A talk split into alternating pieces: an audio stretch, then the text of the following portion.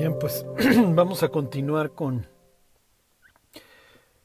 con la iglesia de la Odisea y pues yo creo que hoy terminaremos este periodo de las siete iglesias, esta parte del Apocalipsis, para luego entrar a lo que Juan vio, dijera él, después de estas cosas. Y capítulo 4 y 5, que veremos más adelante, nos dará una visión, una ventana al cielo, por así decirlo, de esas que varias veces la Biblia nos, nos deja ver como en el caso de la muerte de Acab y recuerdan la cantidad de profetas ahí de falsos que están profetizándole a Acab y hasta que finalmente es llamado Micaías y Micaías pues cuenta cómo tuvo oportunidad de estar en el consejo de Dios. Eh, una escena similar vive Isaías, la vemos en el capítulo 6. Eh, Ezequiel capítulo 1. Y bueno, luego veremos capítulos 4 y 5 de Apocalipsis que son muy, muy interesantes. Bueno, pues para terminar con, con las iglesias, pues terminamos desgraciada, desgraciadamente o afortunadamente con, con, la Odisea. La Odisea nos va a dejar todavía varias enseñanzas. Y bueno, pues la semana o la última vez les estuve hablando de, de, esta iglesia que es carente de, de fe, es carente de visión y hasta cierto punto es carente de pudor. Eso lo veremos hoy. El pecado es algo con lo que esta iglesia no trata. Y cuando digo no trata, no me refiero en buen sentido, sino en el mal sentido. El pecado en esta iglesia no, no se enfrenta, eh, se permite, es, es parte de la vida diaria. Y las iglesias están llenas de pecadores, digo, todos lo somos, pero la idea es que nos enfrentemos a nosotros mismos. En palabras de Pablo, ahí en capítulo 11 de la carta a los Corintios, que nos enfrentemos, que nos juzguemos, que nos examinemos, a nosotros mismos y el examinarnos a nosotros mismos va a evitar que tenga que ver el que tenga que venir a nuestras vidas la disciplina, el juicio de Dios. Y eso es obviamente pues parte del tema de la iglesia de la Odisea y lo que bueno, más adelante vemos. Quiero quiero arrancar con con Colosenses 2:1 ahí si mal no recuerdo nos quedamos la última vez. Dice Pablo, porque quiero que sepáis cuán gran lucha sostengo por vosotros y por los que están en la Odisea y por todos los que nunca han visto mi rostro. Y aquí esto tiene mucho que ver con la visión, o sea, Pablo tiene una misión en la vida. Cuando Pablo se convierte, Pablo recibe una comisión que es dar testimonio a judíos y gentiles, principalmente a los gentiles, y este y pues lo saben, hacer que las almas se conviertan de la potestad de las tinieblas, de la potestad de Satanás a Dios y de, la, y de las tinieblas a la luz. Y como el propio Pablo dijera, no fue renuente a la visión, no fue desobediente, sino que se levantó y desde entonces fue imposible detenerlo. La única forma de detener a Pablo fue matándolo. Lo que lo movió y por lo que padeció toda su vida fue el amor a las almas. Ese es el motor de él y el motor de todas las personas que han dejado el confort para, para servir a Cristo.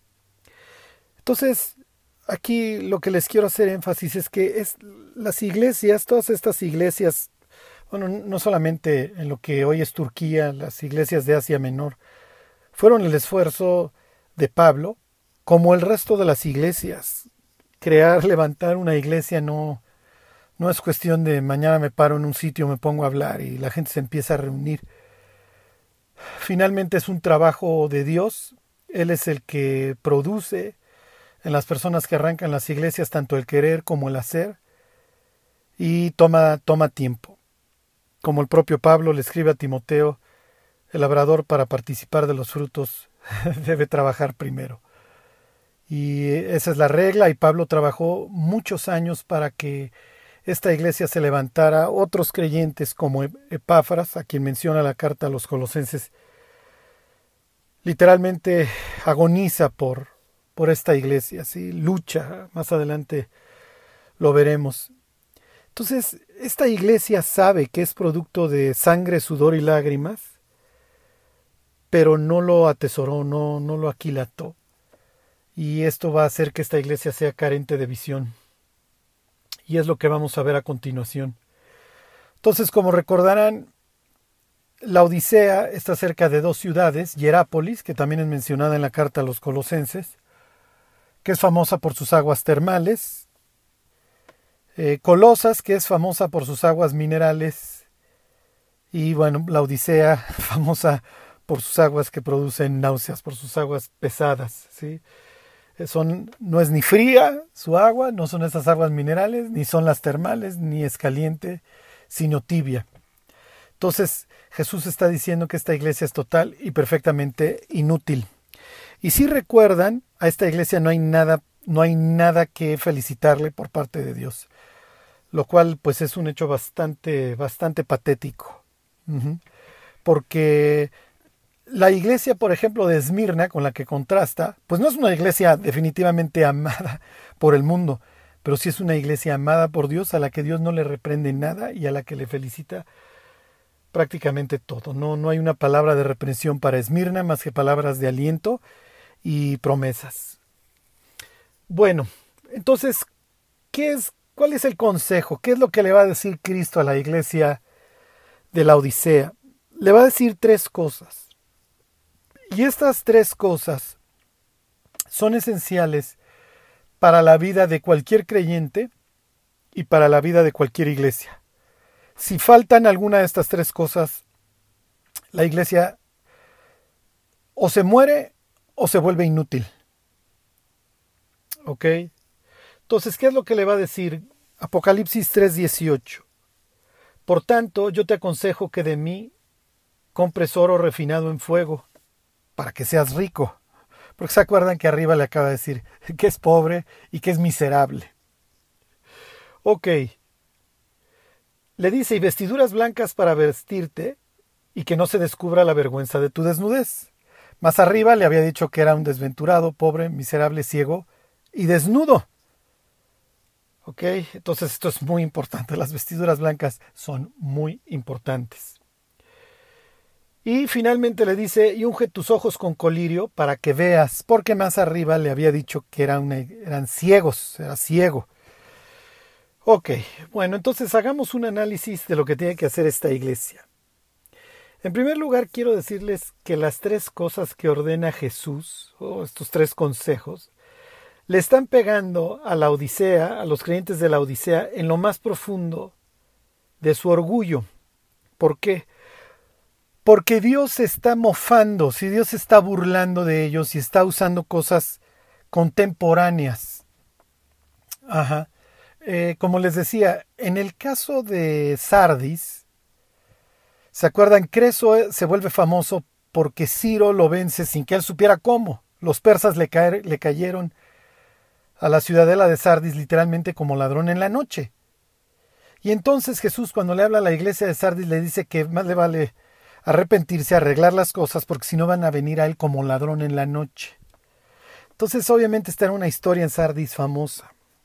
En el caso de la Odisea, la Odisea era famosa por tres cosas. Número uno, por sus bancos.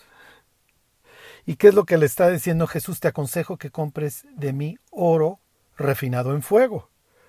¿Ok?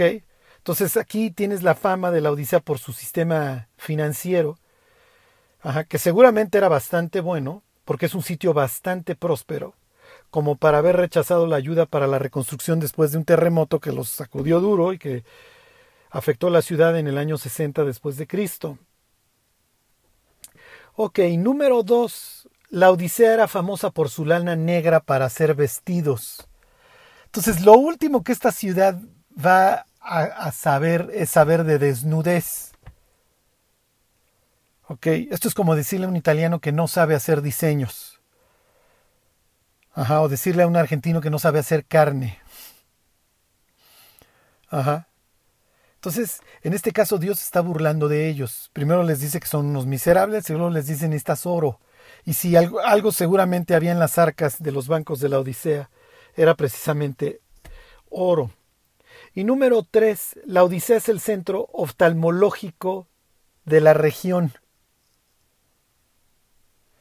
Este, había un tal Demóstenes ahí que era famoso oftalmólogo. Entonces, si tú tenías algún daño en esa época en los ojos, este era el lugar al que tú querías ir. Y aquí Jesús les dice, y estás ciego, y como no ves, necesito que unjas tus ojos con colirio. Ok, algo por lo que era famosa esa ciudad. Así que en lo que confiaban, de eso es precisamente de lo que carecen. Entonces, como pueden ver, la historia de esta, de esta ciudad abre mucho el panorama a lo que Jesús les está diciendo. Bueno, vamos a empezar por el primero, oro refinado en fuego. Obviamente no se refiere a oro en piedra, sí, porque entonces no le pudo haber dicho a los creyentes de Esmirna que eran ricos. Si contrastas el mensaje entre la Odisea y Esmirna, los de la Odisea tienen mucho oro y ellos dicen que son ricos, pero delante de los ojos de Dios son pobres y miserables al grado de estar desnudos. Y por el otro lado, la iglesia de Esmirna, a esa le dice Jesús, yo conozco tu pobreza, tu, tu, tu tribulación y tu pobreza. Y luego le dice, pero en realidad tú eres rico. Entonces unos que se saben pobres delante de Dios son ricos y otros que se saben ricos delante de Dios son unos miserables. Entonces, si yo, si yo le digo a una persona que hay algo que es como el oro refinado en fuego. Si la persona conoce el Nuevo Testamento, la persona me va a decir, sí, tú me estás hablando de primera de Pedro. La fe es como el oro que se purifica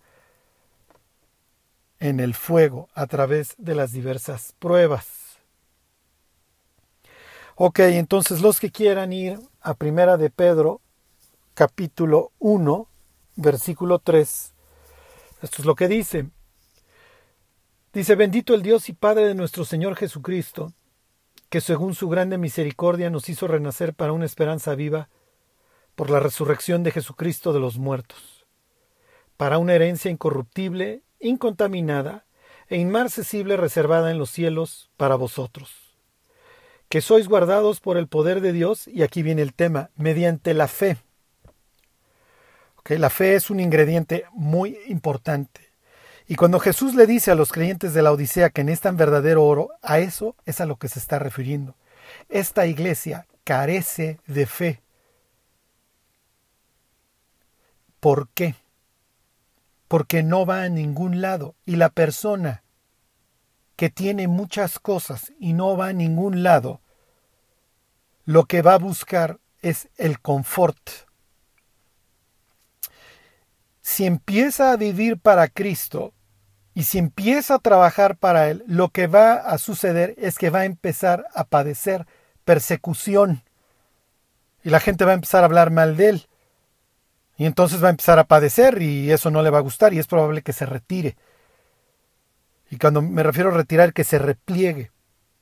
Si la persona dice, me vale, me importa un comino, voy a seguir hablando de Cristo, lo que va a suceder es que su vida se va a ampliar y va a empezar a llegar a, cada vez más personas y Dios lo va a empezar a usar cada vez más y eso va a empezar a traer cualquier cantidad de problemas y complicaciones que van a venir por tres flancos, por su propia carne, que, le va a estar gritando, no, no, regrésate al confort, regrésate al confort.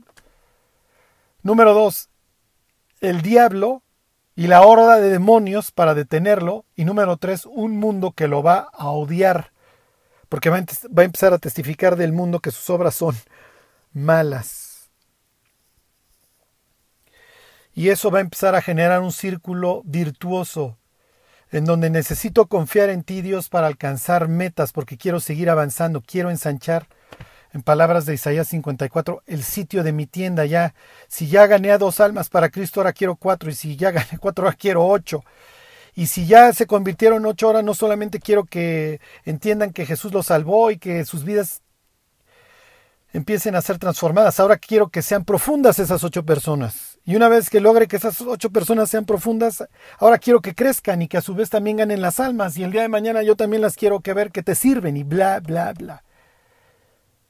Bueno, y ahora ya están chafeando y tengo que orar por ellas y tengo que buscarlas y tengo que aconsejarlas y tengo que exhortarlas y tengo que enseñarlas. Y se inicia una guerra. Una guerra que delante del mundo, y dijera don Charles Finney, y delante de a veces de la iglesia, no te va a hacer famoso. Ok, les vuelvo a leer el 5, que sois guardados por el poder de Dios mediante la fe, para alcanzar la salvación que está preparada, para ser manifestada en el tiempo postrero.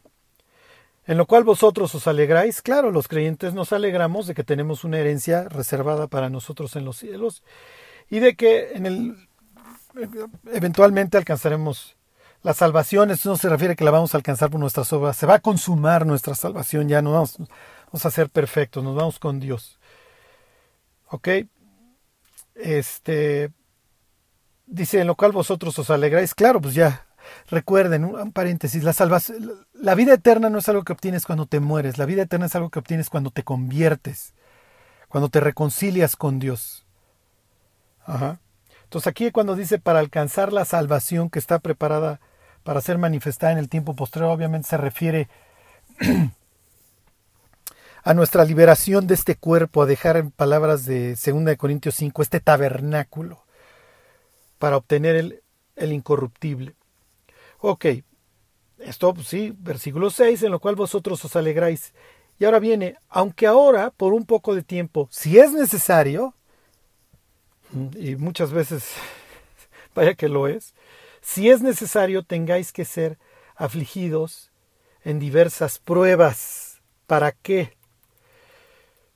para que sometida a prueba vuestra fe, mucho más preciosa que el oro, el cual aunque perecedero, se prueba con fuego.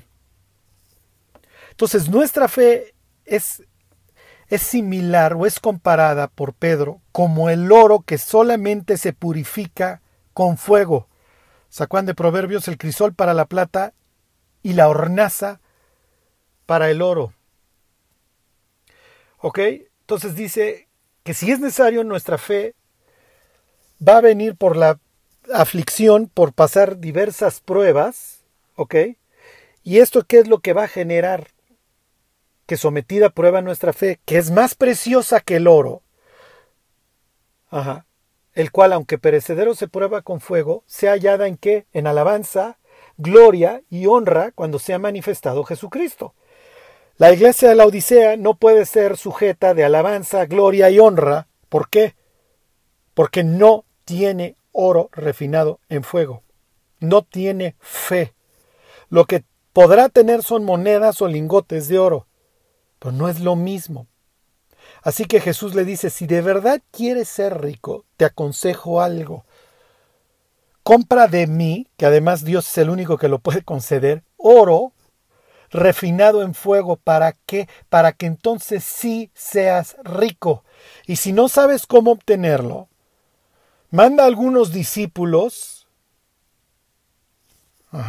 en dirección occidente hacia Esmirna y que aprendan lo que es verdaderamente ser fieles y consecuentemente ser ricos de verdad. Y fíjense cómo se manifiesta aquí la cosmovisión. La Odisea es un sitio muy próspero. Sí. ¿Y, ¿Y, qué es lo que genera esto? Que se crea que porque se tiene dinero entonces goza uno del favor de Dios. Y entonces la persona que no tiene bienes de este mundo, pues entonces no goza del favor de Dios.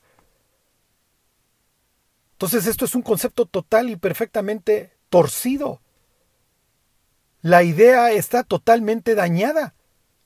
Y como dijera Pablo, ¿qué tienes que no hayas recibido?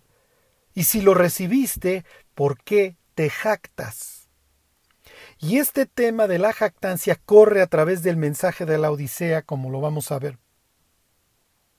Así cierra el mensaje a la Odisea, diciendo de forma implícita, el que se humille será enaltecido y va a recibir un sitio de honor. Porque Dios hace levantar del, del muladar al menesteroso y lo hace sentar junto a reyes. Piensen en la oración de Ana en 1 Samuel capítulo 2. Nadie será fuerte por su propia fuerza. Entonces, aquí podemos ver un claro ejemplo de la hechicera, sí, de lo que hace Babilonia. En el Apocalipsis, los grandes de la tierra, y subrayan la palabra tierra, no los grandes ni de la iglesia, ni del cielo, ni de nada que tenga que ver con Dios, los grandes de la tierra son los mercaderes, como hasta la fecha. Ajá. Y a ellos se les asocia ahí en Apocalipsis 18, 23, obviamente con las hechicerías de Babilonia. La iglesia de la Odisea, al igual que la iglesia de Galacia, fueron fascinadas, fueron embrujadas, les fueron hechizadas. Entonces realmente el hecho de que las iglesias fueran gigantescas y tuvieran unas superbutacas, en aquel entonces esto se habrá traducido en unos mármoles preciosos, columnas, lo que ustedes quieran. Hacía pensar, verdaderamente tenemos una gran iglesia. o sea, pero ¿qué parámetro estás empleando? Sí, y el chiquero donde se reunían los creyentes de Esmirna, estos esos no tienen el favor de Dios. Y aquí el Apocalipsis presenta esta reversión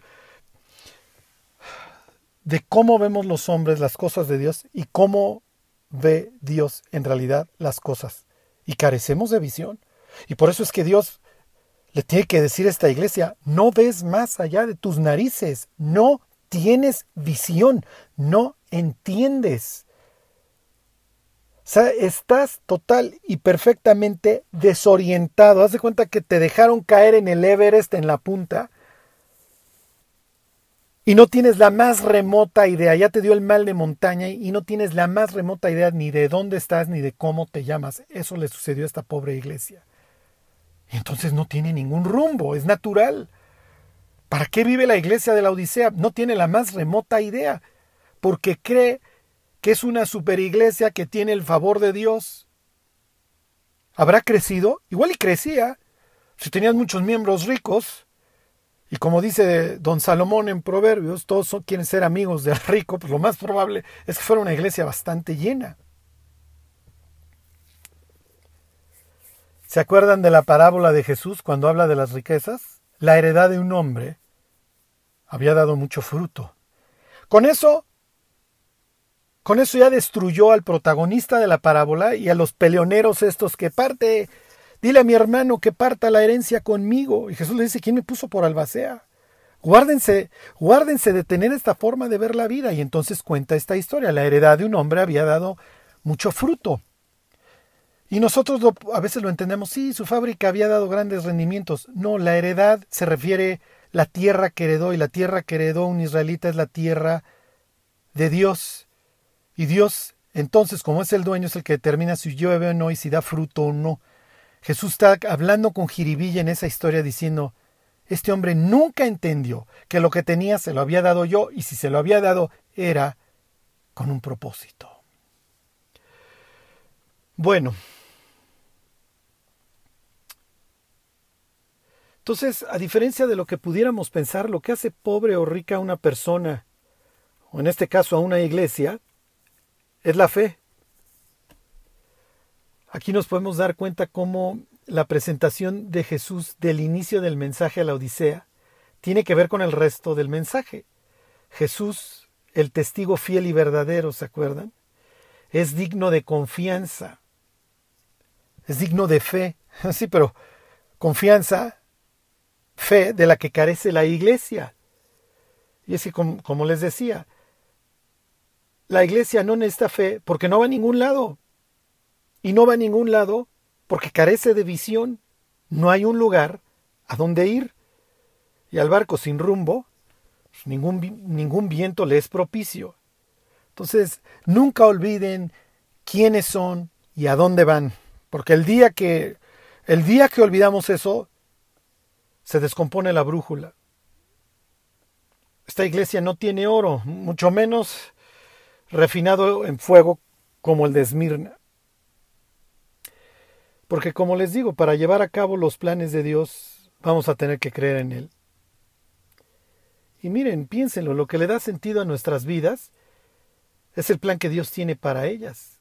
Y para alcanzarlo, vamos a necesitar de fe. Dios siempre nos va a estar estirando.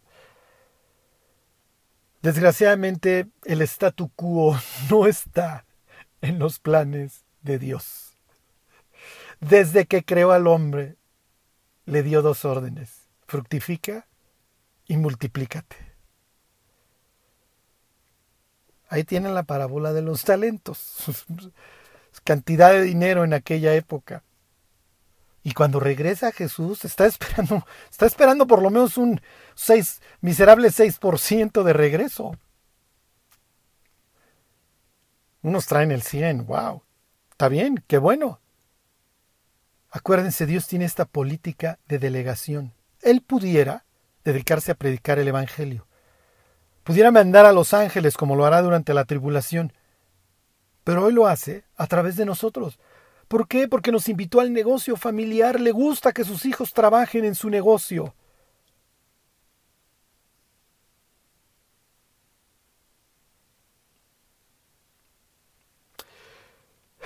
Bueno, sin fe, ¿se acuerdan?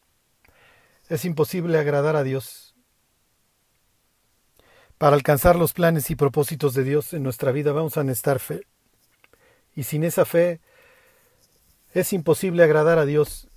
Se los leo. Les estoy leyendo, obviamente, este, Hebreos 11. Porque es necesario que el que se acerca a Dios crea que le hay y que es galardonador, que es recompensador de los que le buscan. Como siempre les digo, arrancar una oración con Dios, no sé si puedas, es prácticamente una respuesta garantizada en este sentido. Ya no sigas. no puedo. En serio, ya no sigas. Esa es la fe de los laudicenses. Pero, pues, ¿qué van a pedir si dentro de su cerebro lo tienen todo? Y aquí, miren, aquí quiero, espero que, que, estén pensando esto, ¿cómo puedo crecer en mi fe? Y de hecho la respuesta viene más adelante en en, el, en el, mismo mensaje a la Odisea. Pero se las adelanto, la única forma de crecer en la fe es teniendo comunión con Dios. Cuando yo empezaba mi vida cristiana, fui con la persona que, me enseñaba la Biblia y le, dije, oye, tengo esta prueba, tengo esto. Y su respuesta fue, ah, bueno, no te preocupes, ten más comunión con Dios. ¿Ok? Y entonces habrá visto mi cara de, de acertijo y me, sí, sí, ten más comunión con Dios, mayor comunión con Dios. Como que movió la cabeza de un lado a otro y, ok, mayor comunión con Dios cómo se hace eso, qué hay que hacer. Y mi forma de traducirlo, me imagino habrá sido la correcta porque efectivamente incrementó mi comunión con Dios. Fue aprovechar más el tiempo. ¿Y a qué me refiero a aprovechar más el tiempo? Los tiempos libres los pasaba leyendo la Biblia y los pasaba orando. La respuesta para esta iglesia está en tener comunión con Dios, carece de ella. Y es horrible. Dice Jesús que donde dos o más estén reunidos en su nombre, ahí está Él. Y esta iglesia parece que no se reunieran en el nombre de Jesús ya ni siquiera, al que Jesús les tiene que pedir permiso para entrar. O sea, no está en la iglesia, o por lo menos es lo que da a entender. Es finalmente lo, nuestra comunión con Dios lo que nos va a sacar adelante.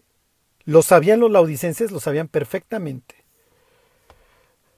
Les leo de la carta a los colosenses, que pudiera ser llamada también la carta a los laudicenses, porque se las tenían que ir a leer. Dice Pablo en el capítulo 1, versículo 3, siempre orando por vosotros, damos gracias a Dios, Padre de nuestro Señor Jesucristo. Entonces estos sabían que había que estar orando.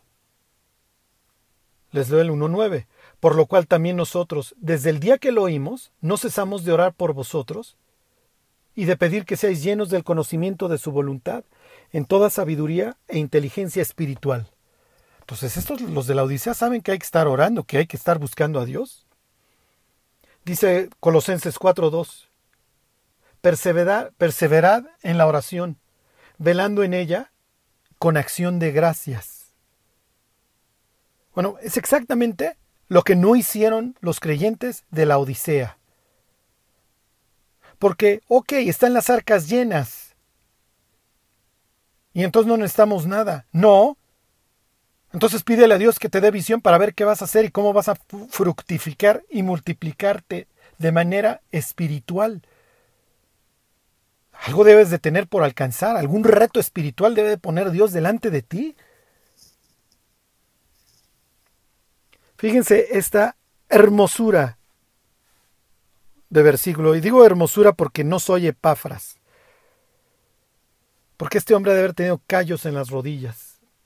Dice Colosenses 4:12, os saluda Epáfras, el cual es uno de vosotros, siervo de Cristo, siempre rogando encarecidamente por vosotros en sus oraciones, para que estéis firmes, perfectos y completos en todo lo que Dios quiere. Entonces Epáfras es un, es un jugador importante en, en, estas iglesias de Hierápolis, de la Odisea, de, de Colosas. Les leo el siguiente versículo. Porque de él doy testimonio de que tiene gran solicitud por vosotros y por los que están en la Odisea y por los que están en Hierápolis. Pero les quiero hacer énfasis en la palabra rogando.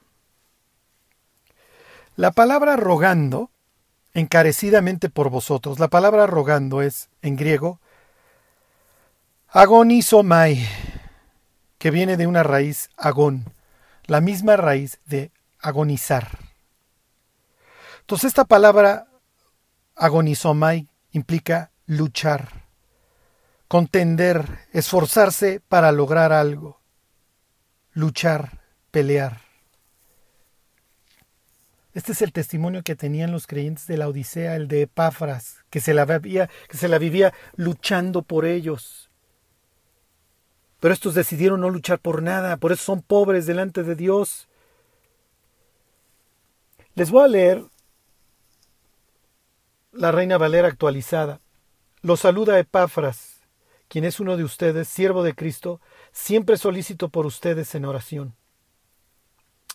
Les leo la Biblia de las Américas. Epáfras, que es uno de vosotros, siervo de Jesucristo, os envía saludos, siempre esforzándose intensamente. Siempre esforzándose intensamente. Ahorita les voy a decir en qué acaba esto. ¿eh? Versículo 12, les manda saludos, perdón, este, la nueva versión internacional. Les manda saludos Epáfras, que es uno de ustedes. Este siervo de Cristo Jesús está siempre luchando en oración por vosotros. Entonces es triste ver esta iglesia que cómo nació por la fe y el esfuerzo y la lucha de otras personas y ellos pues simple y sencillamente dejaron de luchar su comunión con Dios era nula, entonces no oro. Y pues tampoco paso tiempo con la Biblia, porque pues ya con que el pastor pues más o menos la sepa, pues el resto de nosotros pues ahí la podemos ir llevando. No, no. La iglesia está formada por cada uno de sus integrantes.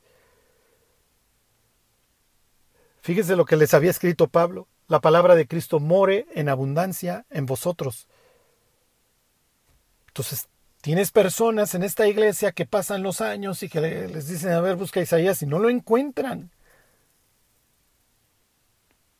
Necesitamos pasar tiempo con la Biblia. Acuérdense de las instrucciones a Josué, nunca, nunca se apartará de tu boca, de tu boca porque tenían que leer en voz alta, ¿se acuerdan? De tu boca este libro de la ley, sino que de día y de noche meditarás en él. ¿Cómo arrancan los salmos? Misma idea sino que en su ley medita de día y de noche. Y la consecuencia, será como árbol plantado junto a corrientes de agua, no será un laudicense miserable, pobre, ciego y desnudo. Antes de morir les dice lo siguiente Moisés en Deuteronomio 32:47, se los dice a su pueblo, no le hicieron mucho caso. Dice, porque no es cosa vana, está refiriendo a la ley, a la Biblia, porque no es cosa vana, es vuestra vida. ¿Ok? La Biblia no es, no es cosa vana, es tu vida, es mi vida, es nuestra vida. Porque no es cosa vana, es vuestra vida. Y por medio de esta ley haréis prolongar vuestros días sobre la tierra donde vais, pasando el Jordán para tomar posesión de ella. Pues no les duró tanto el gusto.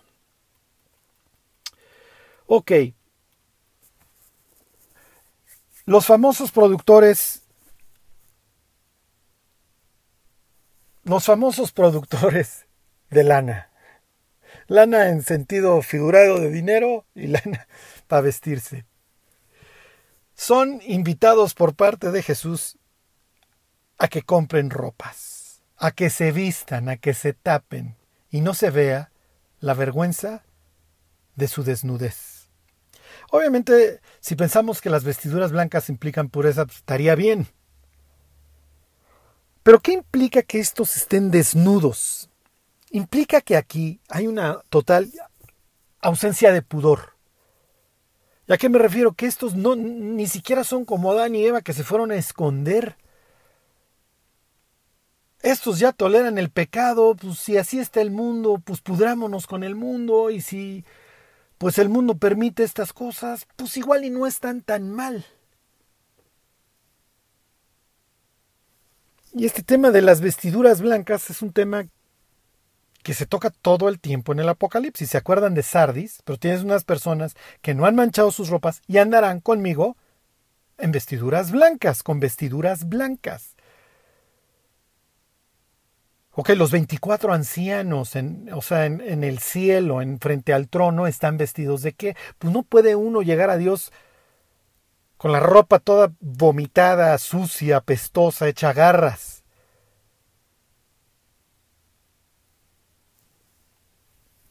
A los mártires de la tribulación, en el capítulo 6 de Apocalipsis, dice, se les dieron vestiduras blancas.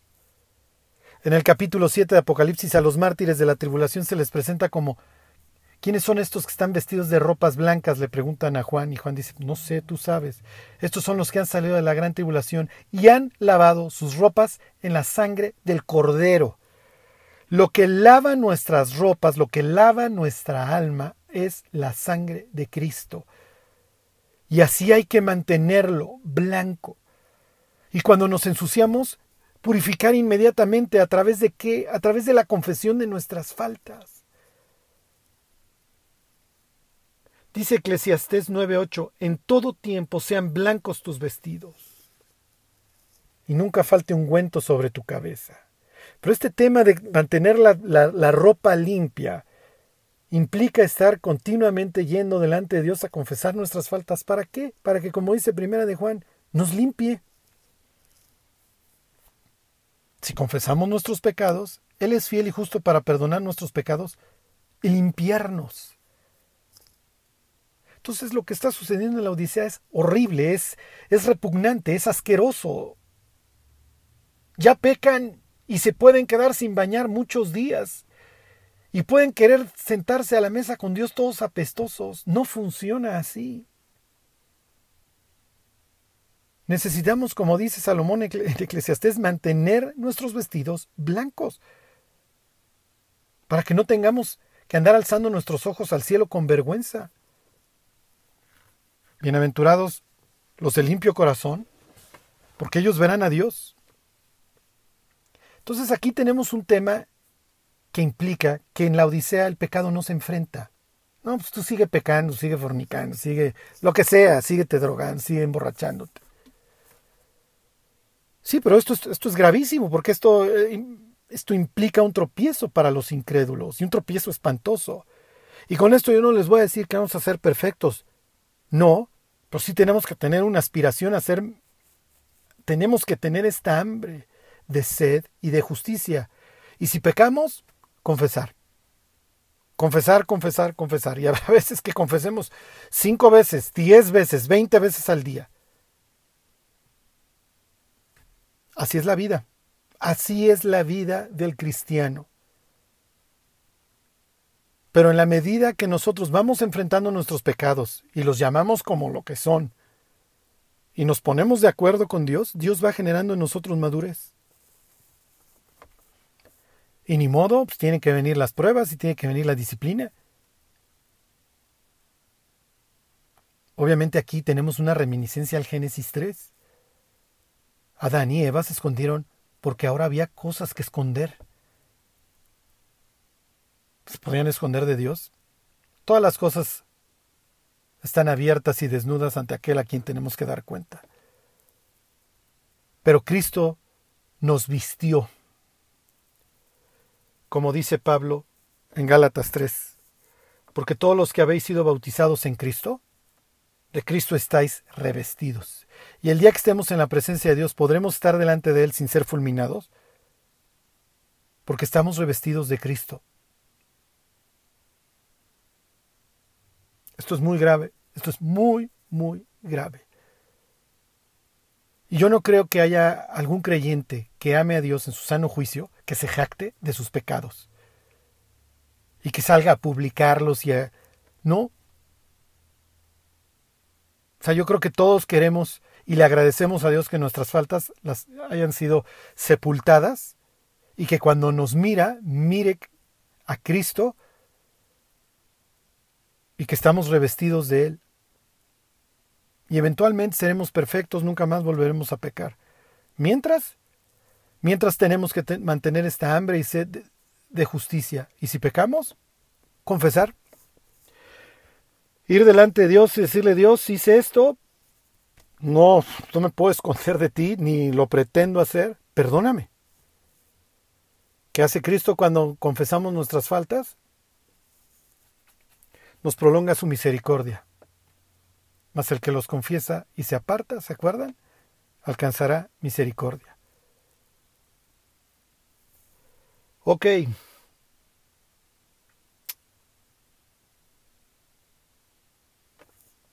Fíjense lo que decía la carta a los colosenses. Vestíos pues. Es el capítulo 3, versículo 12. Bueno, pues esto definitivamente estos no le hicieron caso a nada de lo que venía en la carta. Ni, ni oraban con perseverancia, ni se esforzaban, y tampoco se vistieron. Se vestíos pues como escogidos de Dios, santos y amados, de entrañable misericordia, de benignidad, de humildad, bueno, olvídense de humildad ahí, de mansedumbre, de paciencia. Este era el traje que se tuvieron que haber puesto de escogidos de Dios, de santos, de amados, pero les gustó al mundo. Y finalmente, el colirio. Y les voy a hacer referencia a la carta a los colosenses. En el capítulo 1, ¿cómo termina el capítulo 1 de la carta a los colosenses? Como, como les digo, esta iglesia no, no, no ve más allá de sus narices, no hay nada que alcanzar. Esto es un desastre. Fíjense, Colosenses 1:24. Ahora me gozo en lo que padezco por vosotros, y cumplo en mi carne lo que falta de las aflicciones de Cristo por su cuerpo, que es la Iglesia, de la cual fui hecho ministro según la administración de Dios que me fue dada para con vosotros, para que anuncie cumplidamente la palabra de Dios el misterio que había estado oculto desde los siglos y edades, pero que ahora ha sido manifestado a sus santos, a quienes Dios quiso dar a conocer las riquezas de la gloria de este misterio entre los gentiles, que es Cristo en vosotros, la esperanza de gloria. Y luego Pablo va a hacer una especie de resumen de su vida, fíjense, a quien anunciamos, porque Pablo es un evangelista, y luego dice, amonestando a todo hombre y enseñando a todo hombre en toda sabiduría, a fin de presentar perfecto en Cristo Jesús a todo hombre. La idea de, de perfecto es completo, maduro. Dice, para lo cual también trabajo, luchando según la potencia de Él, la cual actúa poderosamente en mí. Entonces Pablo diría, miren, a mí me fue dada este, este ministerio, me lo dio Dios. ¿Ok? que es Cristo en vosotros, esto es lo que yo les enseño, la esperanza, la esperanza de gloria. Entonces Dios me hizo su ministro, me concedió, pues ya lo, ya lo entienden, este, para con los gentiles, el que les anuncie cumplidamente la palabra de Dios, y me dedico a anunciar a Cristo. Me dedico a amonestar a los hombres y enseñar a cuanta persona pueda, en toda sabiduría, para presentarlo maduro delante de Jesús, completo. Para eso trabajo y lucho según el poder que Dios me ha dado, o sea, no es en vano. Entonces seguramente había muchos dones en la iglesia de la Odisea, muchas personas que los habían recibido en el momento de su conversión, totalmente inútiles, carentes de visión. Y en el instante que una iglesia no sabe para qué existe, entonces ningún viento le va a ser propicio. Y si se derraman dones, o si se derrama, como aquí dice Pablo, potencia en algunos cristianos, pues no van a servir de nada, porque no hay a dónde ir. Ok.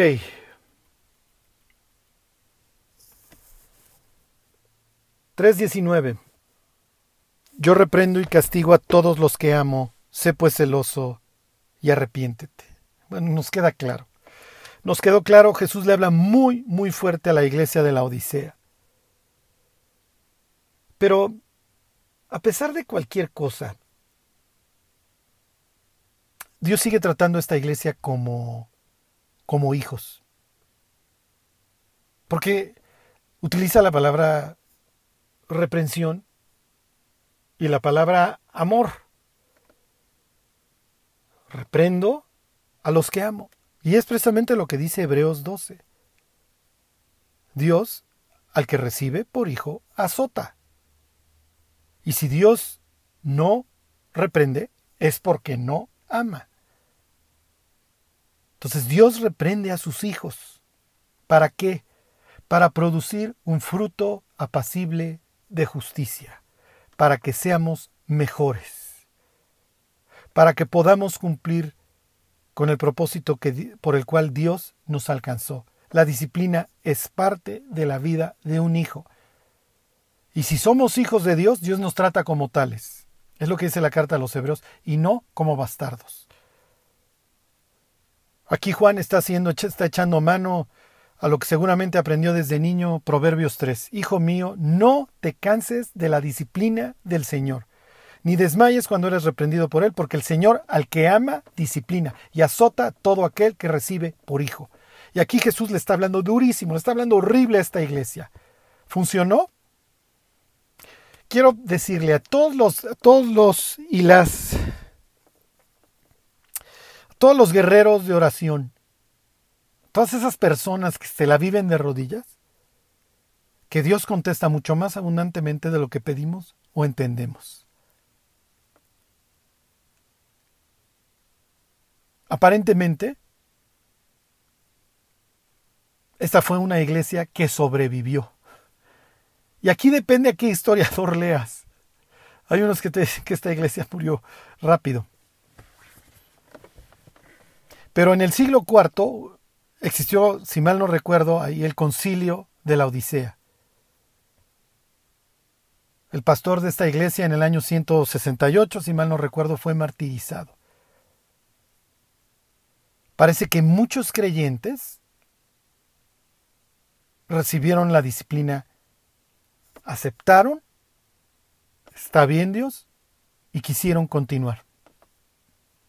Arreglaron lo que había que arreglar, abandonaron el confort y salieron en búsqueda de Cristo, con todos los problemas que eso pudiera implicar.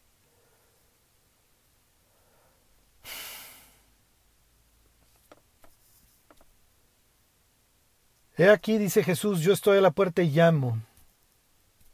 He aquí es una expresión de mira. Ahora bien,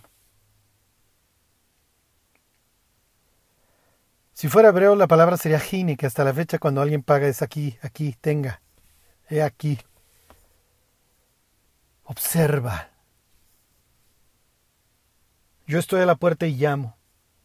Si alguno oye mi voz y abre la puerta, entraré a él, cenaré con él y él conmigo. ¿Qué está implicando esto, entre otras cosas? Vamos a tener comunión. Para los antiguos, la mesa era algo que compartías únicamente con las personas de tu círculo. Cuando nosotros leemos que los fariseos se enojaron porque Jesús comió con los pecadores, por lo menos yo decía, pues ¿qué importa? O sea, ¿a ti qué te importa? O sea, en México cualquiera come con, con el político corrupto. Y, y allá no. Allá sentarte a la mesa es porque tú eres de mi círculo. ¿Qué es lo que está diciendo Jesús aquí a los creyentes de la Odisea? Si te sientas conmigo, quiero que tengamos comunión. Te estoy invitando a que seas de mi círculo. Quiero que nos llevemos. Tú vas a ser el anfitrión, yo voy a ser el anfitrión. Cenaré con él y él conmigo.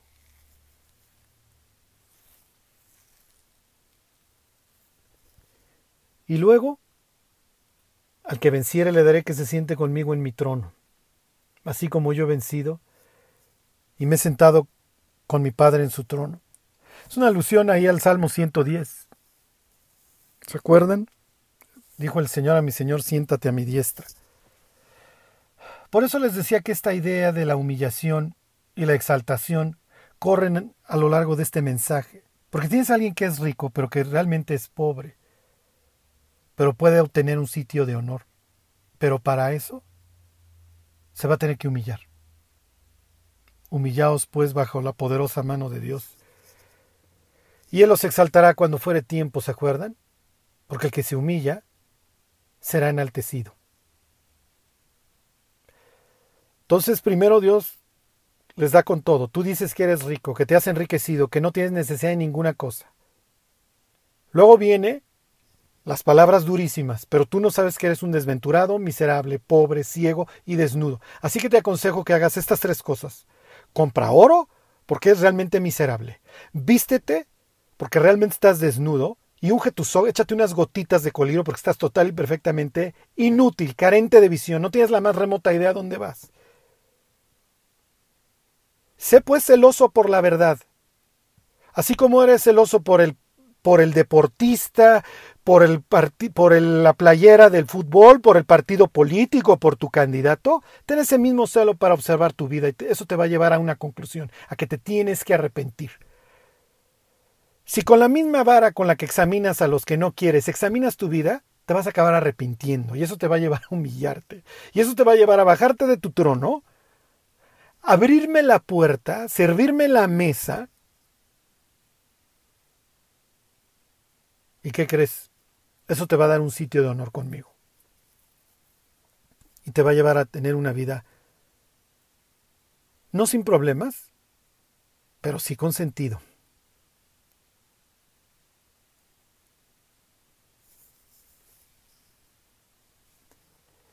Acabamos con los mensajes a las siete iglesias. Y este mensaje acaba como acaban todos. El que tiene oído, oiga lo que el Espíritu dice a las iglesias. Cuando lleguemos al cielo, y parece que nos falta mucho para eso, va a ser fascinante conocer a personas de estas siete iglesias. No sé si allá vamos a contar testimonios o historias pero sería muy interesante ver qué pensaron los cristianos de la Odisea. Y muy alentador ver a todos los que respondieron, a todos los que salieron ese día chillando después de leer la carta. Y le rogaron a Dios que les diera fe, una fe más preciosa que el oro, que los llevara a ver el pecado con los mismos ojos con los que Dios lo ve y que les diera visión. ¿Para qué me rescataste, Dios? ¿Cuál es el sentido de mi vida? ¿Qué quieres que haga? ¿A dónde voy? Dame sabiduría y dámela sin reproche, entendí. Y quiero terminar con, con unas palabras.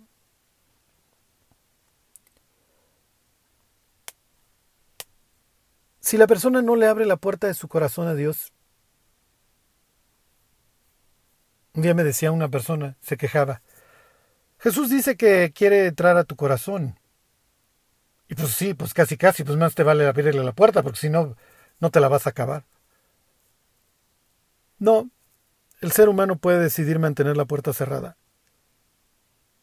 Si es enviado al infierno, es por las cosas que él mismo sabe. Y vi a los muertos grandes y pequeños de pie ante Dios, ¿se acuerdan? Y los libros fueron abiertos. La persona que decida dejar pasar a Dios y no abrirle la puerta de su vida, irá al infierno a pagar por lo que él sabe. Y si no se acuerda,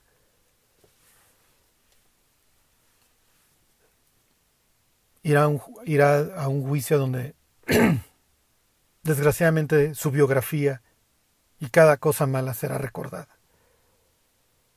Si Dios está tocando a la puerta en esta iglesia en la vida de las personas, es porque es misericordioso. Es porque quiere dar una oportunidad. Es porque nos ama.